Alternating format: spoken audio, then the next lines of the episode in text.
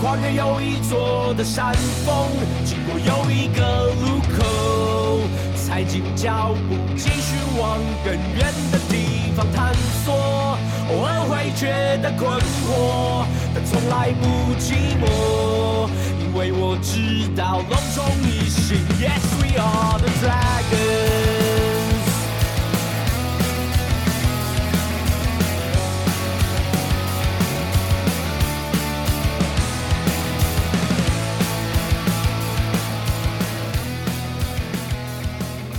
隆重斯文，一心龙魂，欢迎来到龙华共龙给我讲第一百百百百百百集。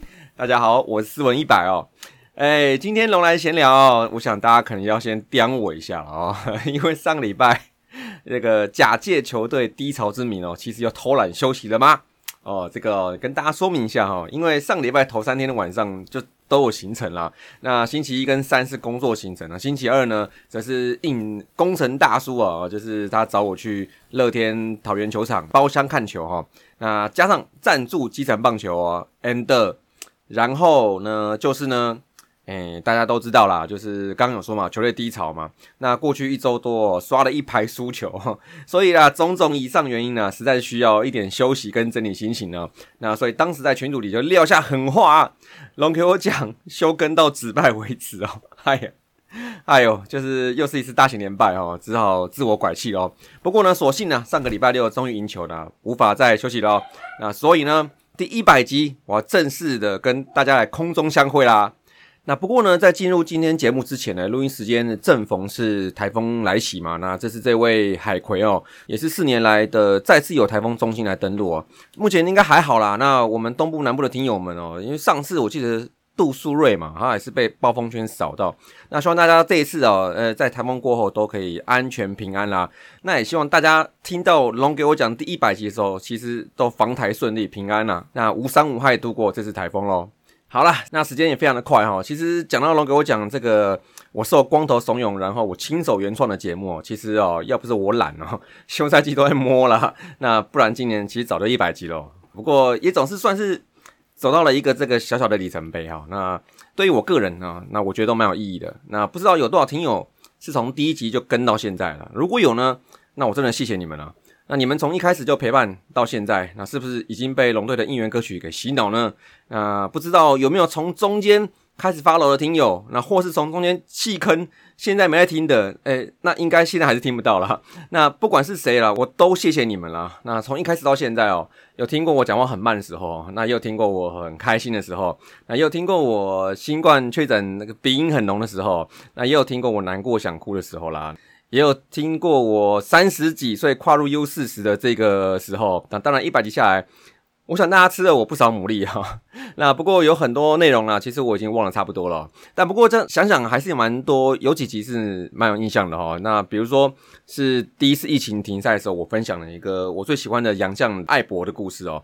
还有每次停赛最后一集做感谢祭的时候，好，然后就是还有跟小刘啊，像光头啊，跟海里人聊天那几集啊。然后我觉得最特别的应该就是那个跟汉达哦，跟我汉达哥哦，拉拉的宇宙啦。那结果嘞？聊完小龙女这一趴哦，哇，给君白这个最喜欢的小龙女第一名之后，他他他就跑走了，这个实在是可惜哦。那这应该比季后赛被淘汰哦还难过啦。那不过还好，这些东西其实不管是喜是悲，是好是坏啦，我都有存档哦。那而且呢，也都会在网络上一直在存在。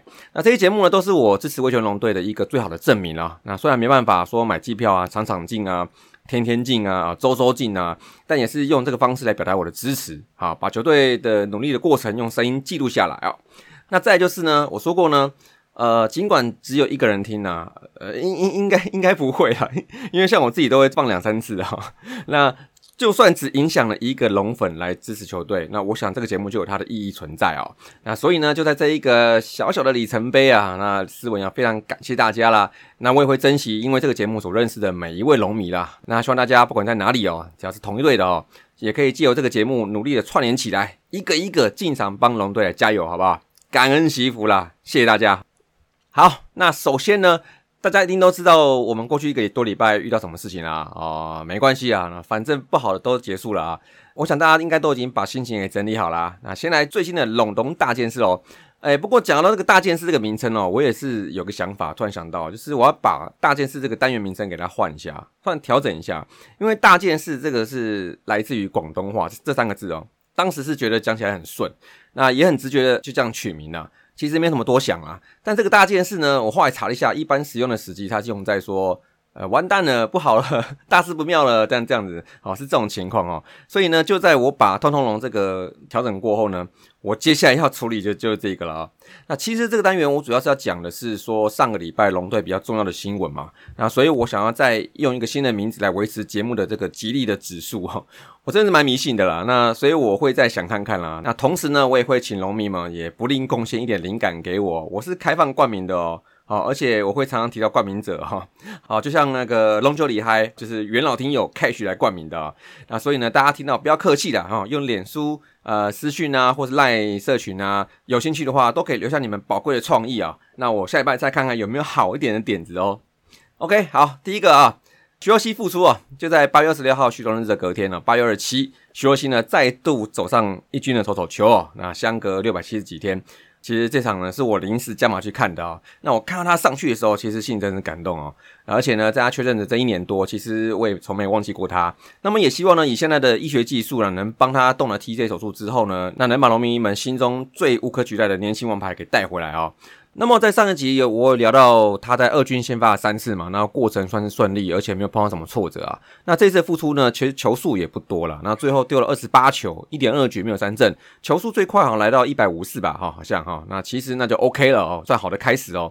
那么接下来虽然在八月二九呢就下二军了，那叶总也说了，十天之后就会按照计划再度安排他来先发，那下次应该会在五十球以上到六十球吧，慢慢增加哈，所以预期。到了季末，其实不含季后赛的话，应该还会有三四次先发吧。好，然后呢，最后希望球数呢，我猜是要达到八十球左右。那我想，只要他现在状况能维持的话，那我想在最后不到三十场的例行赛之中呢，他也会是一个力量了哦。那么更重要的是呢，只要他保持健康啦，那他当然就是我明年之后的土头王牌嘛。那龙给我讲一百集啊，我也希望他可以慢慢恢复到一百趴喽。好，第二个新闻，五号的杨绛，哎，终于给他取了名字叫拓克斯哦。这个不管有多少广告成分，还有创意成分，我真想说这名字啊，我是很失望了 哈。这没有插龙哦，就感觉少一位哦。那这位托克斯呢，他取完名字之后呢，大家一度在等待他跟五夺最后的结果。那之前我还想说，他如果上一军还是二军没报，那五夺啦应该是 CEO 了。但是呢，啊，就在八三一最后期限之前呢，五夺的状况看起来没有变坏。那也在二军丢过 Live BP，那还有在八月三十号的二局前八两局没状况。那叶总就说啦，只要五夺能丢，其他都不是问题哦。他知道怎么去比赛。那也不用考试啊，那所以最后我们的八三洋将最终是四位哦，就是以刚龙、布里汉、七六还有五多为最后名单，而托克斯呢，就是以一个测试洋将的身份吧，就继续留队，那当做明年的洋将来参考哦。那原来呢，哎，我们有这么一天呐，洋将可以多到为明年来做准备哦。那不然呢，我们都常常都是请刚好，或是找的比较慢一点点哦。那这次竟然可以多请一位来这边测试哦，也是不错哦。那因为是必要的，因为这几位洋将之中呢。看起来最新的奇隆是有能力的，那只剩五夺，那因为今年这次受伤，那再来就是他年纪渐长等等因素哦，他明年状况就会变得是最难来预测的。那只能确定的是，他被挖角的几率应该是极低啦，但就看他后续回来状况如何，再看看喽。那至于托克斯呢？看了一下哦，哦，他是美国的国庆宝宝哦，七月四号出生。那他在上周九月二号大限之后，还有在二军丢了一场先发，丢了四局八三球哦，那看起来都算是正常，就先发型嘛。但是丢了六分，两分自责啊，六安一个啊，两个保送。那第一次登板数据看起来是普普啦。那不过呢，我想再多看几场喽。那总之最后啦，哎，刚龙啊，布里汉、奇隆、五多啊，四位就无怨无悔拼季后赛啦。好，第三个新闻哦。今年季中选秀共选入六人啊，除了之前讲过的已经签约的第二指名的张景玉嘛，那已经签了也上场了嘛。那么在八月二六号的时候，他也宣布了其余的新秀也都全部完成体检跟签约的程序啦，全部搞定了啊。那么首轮指名的刘俊伟哦，以签约金五百二十万哦，这次加入了。第三指名的是姚恩多啊，三百一十五万签约金。再就第四轮左投的黄俊成签约金两百四十万。第五轮则是选后龙迷一般预测签约是最悬的杨念祖啊，因为选前预测他的弱点跟实际后来选出来的结果是差蛮多的。但我当时是猜想说他应该是已经有做好心理准备了。那最后呢，签约金一百九十万，也让社群内呢有些期待跟喜欢杨念祖的听友们心里就踏实多了。大家可以期待这位内野好手几年后会变成什么样的选手喽。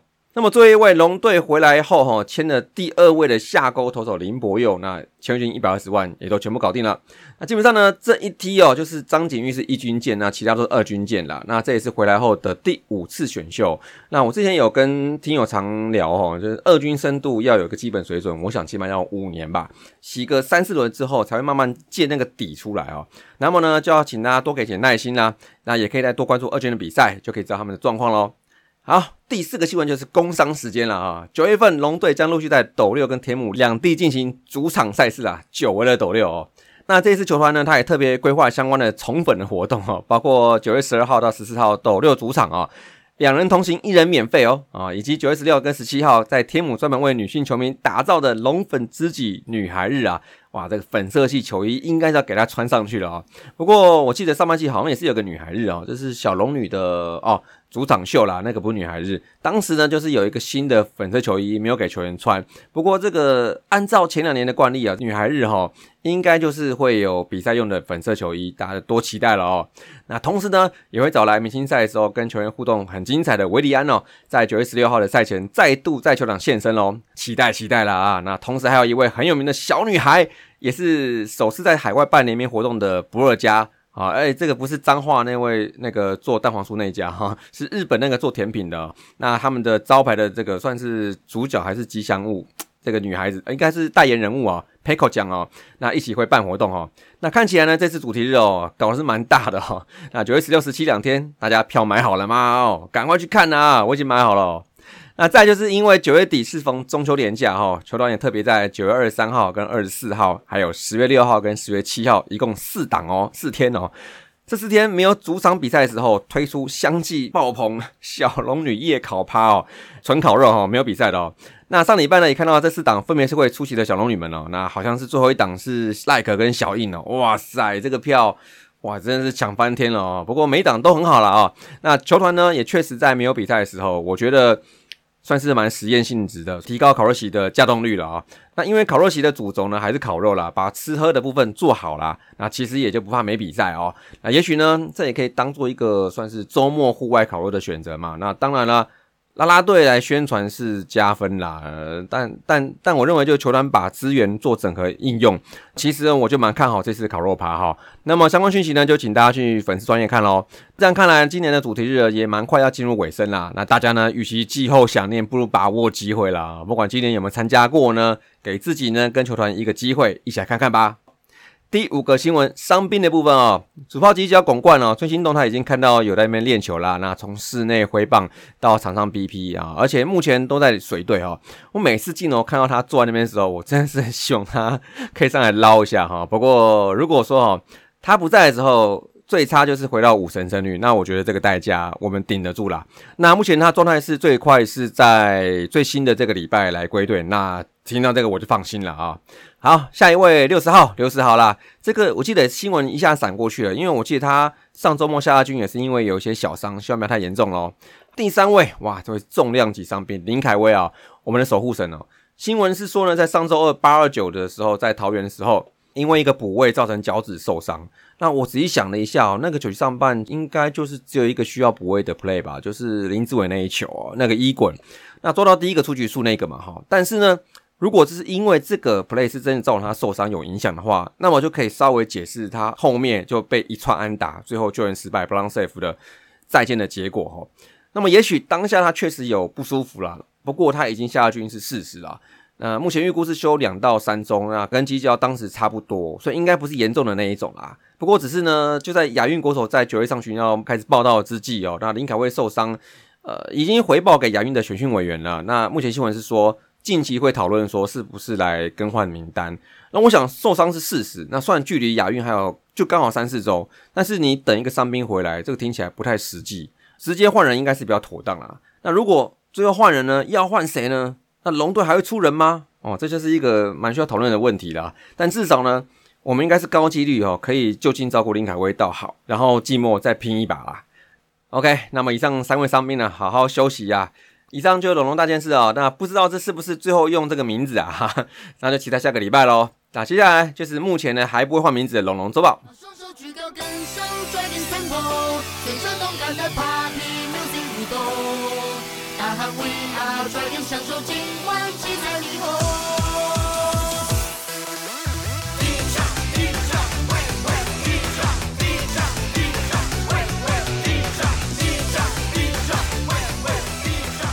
龙龙周报，八月二十二到九月二号，这边有九场比赛哦，大家可能都还是历历在目啦。但是也许有人已经往前看了，像我就是这样啦。那这之间呢，不管几连败，其实不管怎么输球的啊，我其实都会咬着牙跟自己说，没关系啊，明天再来啊。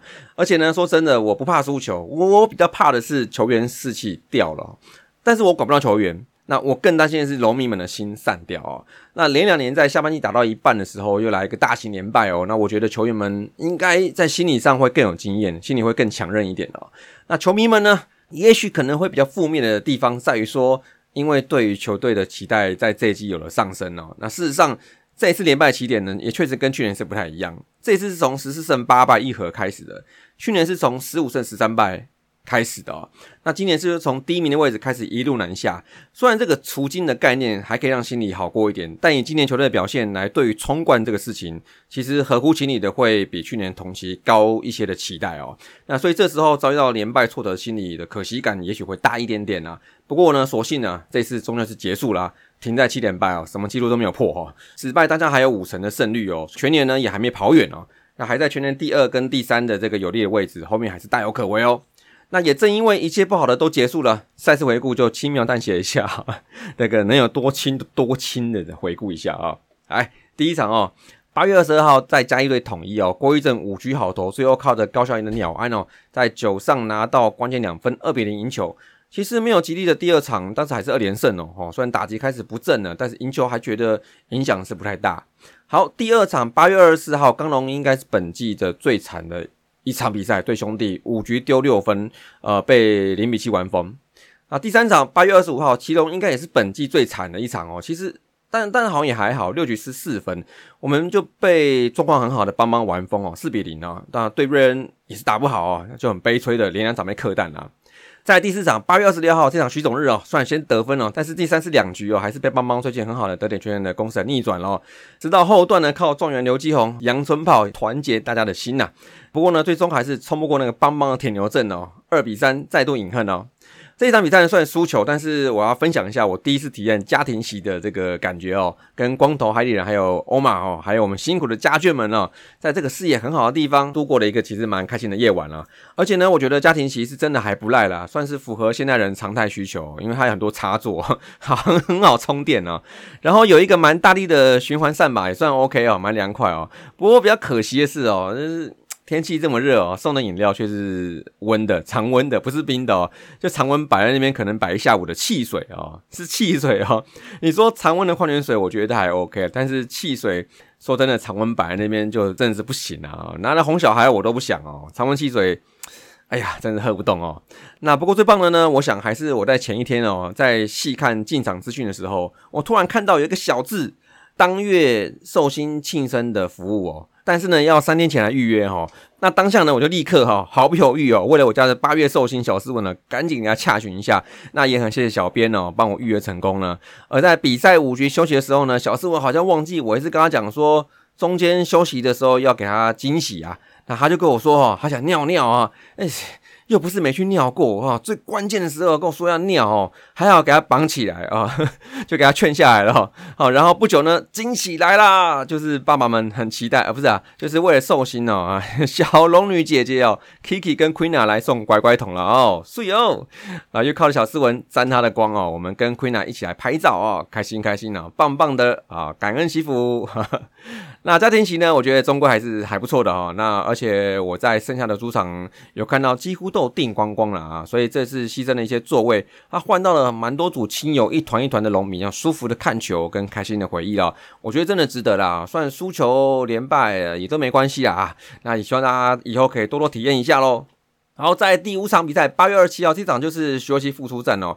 双方在第六局才有攻势，但邦邦先靠长打拿了两分哦。那我们下半局就靠李展毅一军生涯首安追平比数，但中间呢是夹带了一个蒋少红的又一次妨碍守备，比较可惜，就没能一举来逆转啊。但第八局呢，龙王又一次关键的野手选择，哇，失手被邦邦抢两分，最后二比四，哇，领到一支主场大扫把啦。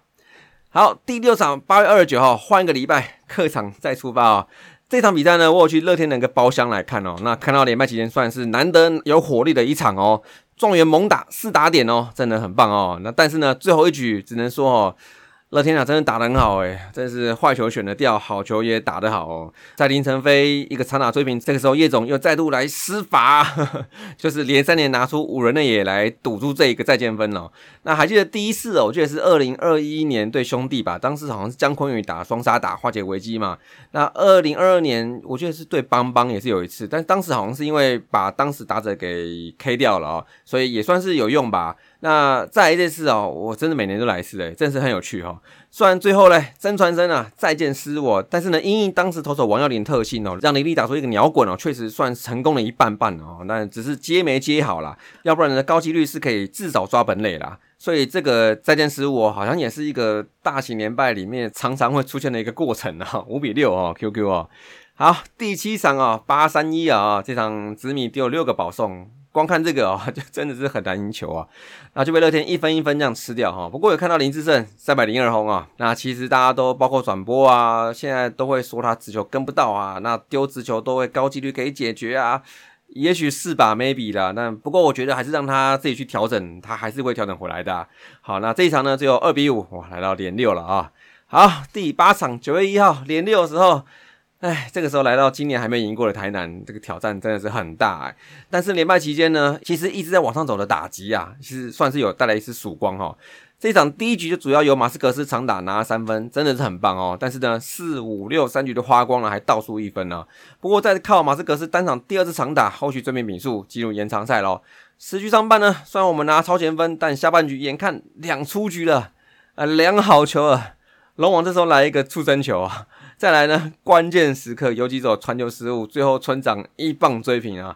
啊，有想说平手没关系，但最后呢，哎，也不确定是再见爆头还是补益啊！突然呢，就来个哎，应该记爆头啦，又是一场五比六啊，让我自己心中觉得，啊哎呀，也许我们整体上还有一些问题还是不够啦！但是呢，这就是我们值得去挑战克服的地方嘛，对不对？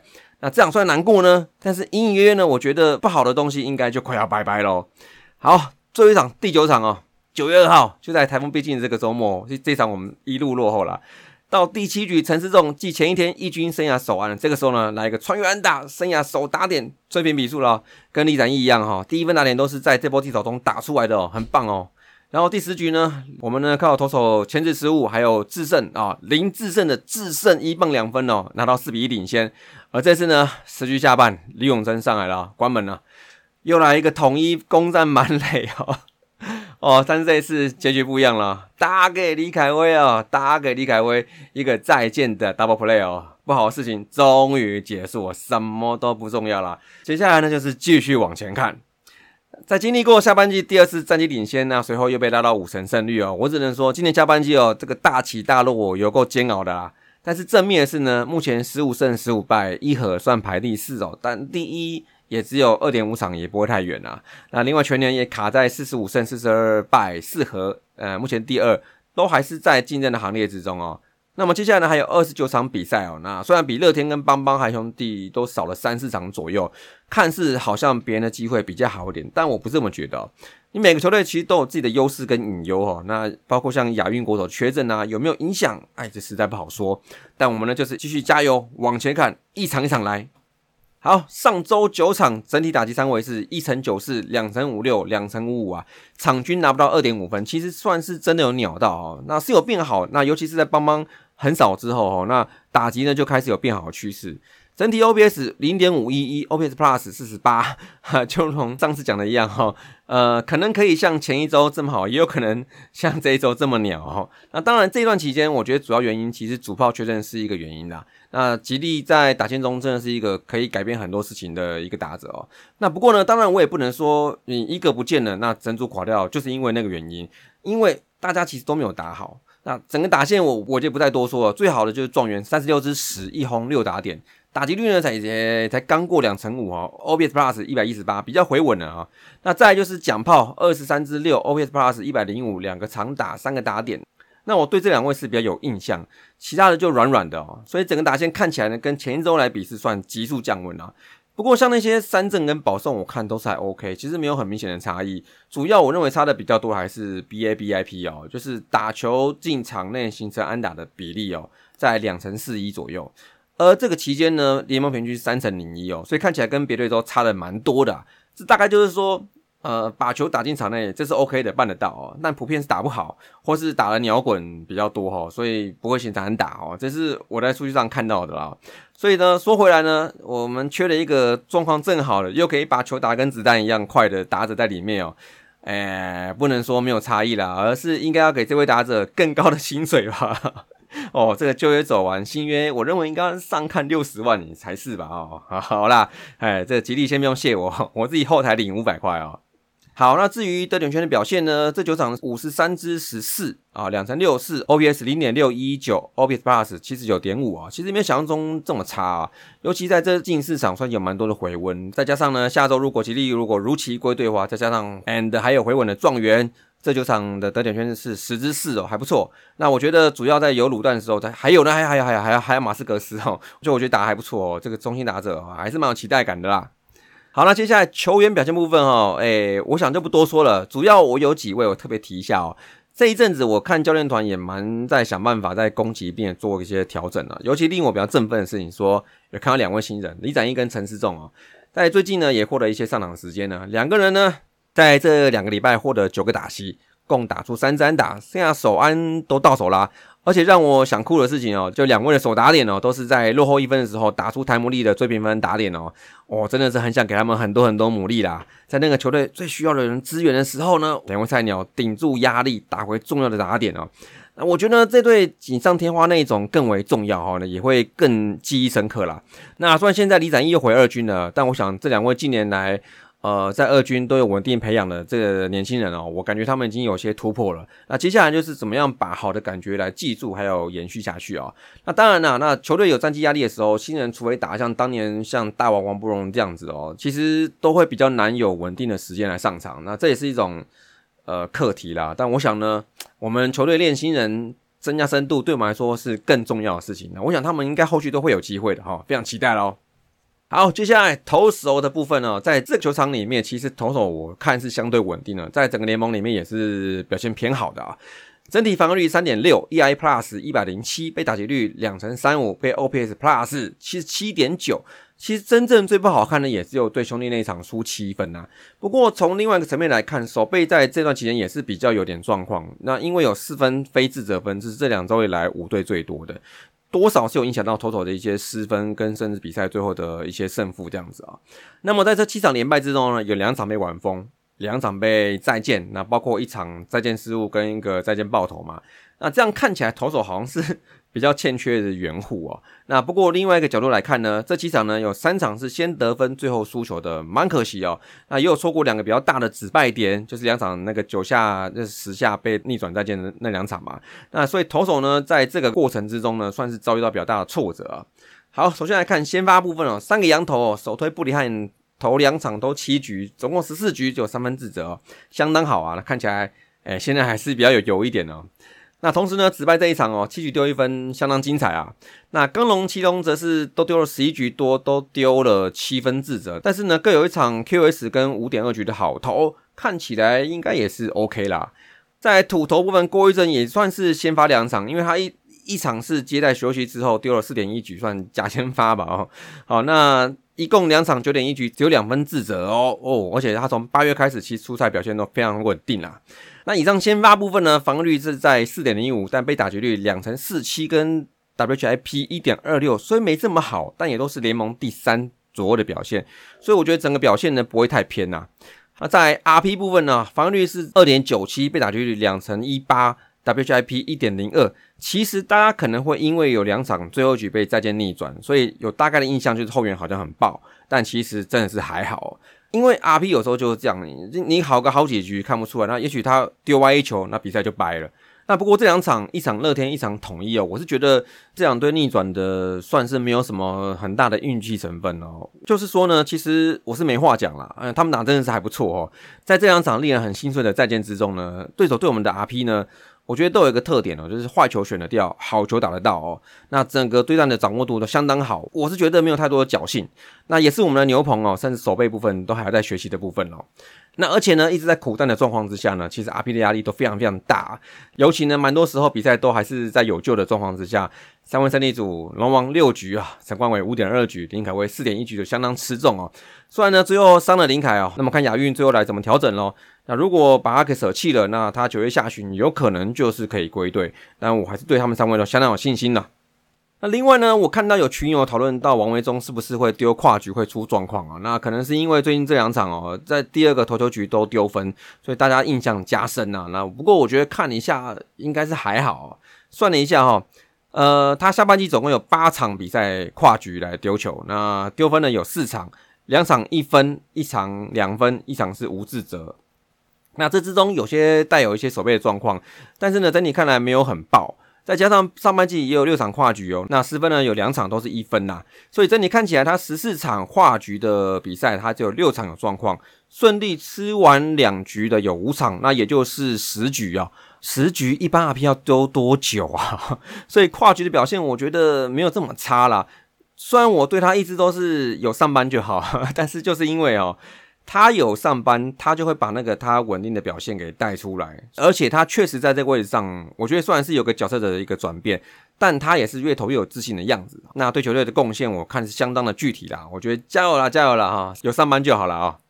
好，那么除了其他 RP 也很辛苦之外，跟搭着一样，我也特别 highlight 一下啊，我们的新人哦，在这一波低潮之中有一个好的开始哦，就是吴君毅跟张景玉喽。虽然吴君毅在五月份就已经出登板，但是他这次要上来丢两场都没有状况诶。那获得叶总高度肯定呢，我觉得就是在于他的心理素质哦，有符合去年选进来的一个期待哦，算是一个中后段的 RP 啊，再加上他的手臂的健康度还有待开发的潜能呢，我认为这次资源呢算相当到位喽。而今年第二顺位的张景玉也在上个礼拜出登板啦，看起来啊，我觉得是蛮美式的哈，像是一种那种全挥臂、大挥臂的那种出手的动作哈，但我在想可能是。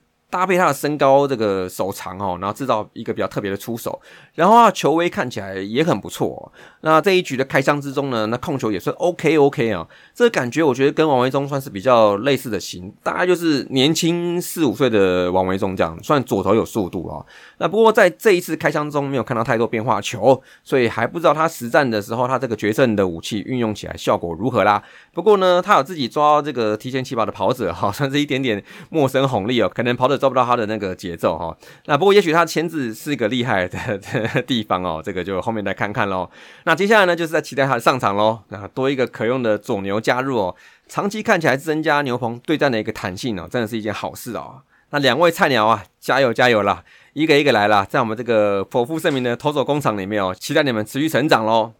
好，在守备啊，上礼拜九场有八次失误，嘿，九场里面有六场失误，哇，这也是蛮令人可惜的部分哦。那确实有因为一些致命失误。呃，输了比赛的状况发生，那这一点呢，我认为是怪不得别人呐，因为守备就是自己要练嘛。那不然你看一下变成乐天等级的守备，那可 是人家打击多猛啊，我们有什么呢啊？我们目前投手来 carry 的状态哦，那么守备呢就显得更为重要了啊。那希望这个要哎要跟兄弟也看齐一下，这两周只有两次失误哎哦，真的蛮厉害的哦，要多学习多学习啦啊。OK，那以上头打手报告完毕，接下来呢就是龙就厉害，交给我们前两天又放到台风假的海里人。欢迎回到龙就厉害，我是海里人。这次更新是从八月二十一更新到九月三号，刚好就头尾各赢一场，中间都输惨惨。我自己是有参与到上上周与富邦三连战的系列战，也刚好是公仔日、徐总日的日子。所以这次更新主要也会以看球体验为主。首先，先来分享一下这次应斯文邀请，有机会与斯文、欧玛一家以及光头大叔一起在家庭席看球。个人认为，家庭席的优点是插头很多，然后还有一个工业用的排风扇或者是循环扇，因此不会到很热，很适合一家子来看球。但是如果你是那种一群成年人，或许家庭席对你来说会有点偏小，更适合去外野烧烤席聚餐。或者是其他座位前后一排这样子，然后说说球探席。印象寄出球团宣布球探席的时候，那个时候我是觉得，嗯，桌子会有点偏高，会影响视线。但主要是我比较矮，这两天好坐楼上的时候，会发现说球探席都坐满。其中除了球团宣布的调酒外，有一天有看到有发乖乖奖，并且有一些球迷他们自己也会带自己的平板电脑或者手机来去收看 CPBL TV。想来是比我技术想象的要好很多，所以这个位置并不缺人，它可以提供一些有需要的朋友来知道这部分。其实你就是可以现场看球玩，也可以去听转播。投打 MVP 方面，这两周布里汉表现的是真的很好，ERA Plus 到两百。不过我个人私心会给到徐若曦，我自己是很幸运有这个机会参与到徐若曦的复出首场比赛，成绩倒是其次。重点是回来了。野手 MVP 方面，我给到一军首安首打点的李展毅。在我参加的富邦对决的那个系列战中，也因为球队近期比较低迷，主场难得有机会跳 chance 曲。当天李展毅那个追平的安打，让现场整个气势都上来了，我印象很深刻。野手 MVP 给到李展毅吧，也希望他能够打出成绩，慢慢的站稳一军。本来结束后，我回程的路上是有想说是不是买一个李展毅的应援毛巾，但是找了一下，发觉哎还没有出，想来这个就是成绩还差了一点，继续加油吧？等到站稳一军的时候，球团开始出商品，我会买个应援毛巾来纪念一下。最后，虽然这两周成绩惨淡，真的是很闷呐，很多时候就差个临门一脚，或许也跟伤兵有关吧。没想到几几摇滚冠跟林凯威受伤会影响那么多。但是可惜的地方就不展开来说了。上周最后一场取得胜利，也是很好的开始。希望我们低谷已经过去，接下来会迎来上升期吧。继续 fighting。以上就是本周的龙就厉害。